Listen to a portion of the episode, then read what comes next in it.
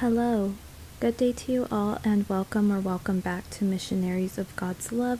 This is Lucy with Missionaries of God's Love in Tustin, California.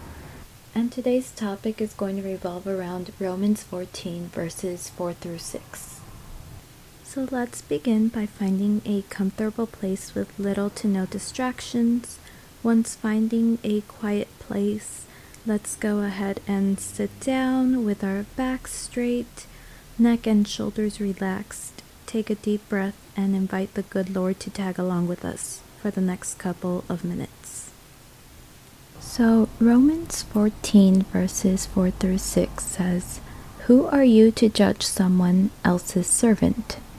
To their own master, servants stand or fall, and they will stand, for the Lord is able to make them stand.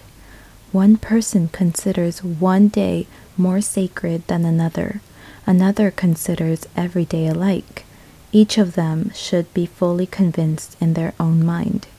Whoever regards one day as special does so to the Lord.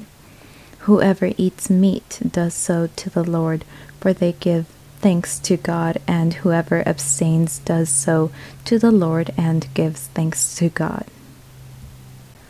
We live more in peace when we don't criticize others for their actions and behaviors.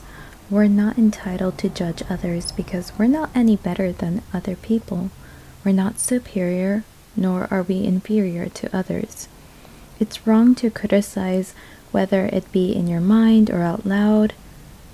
So, as you continue to meditate, feel free to ask God how you can try to stop judging others for their actions and behaviors that you consider to be odd or strange. And now, with that being said, I would like to say many thanks to everyone who listened to this recording. And as we end this meditation, say, Speak, Lord, for your servant is listening.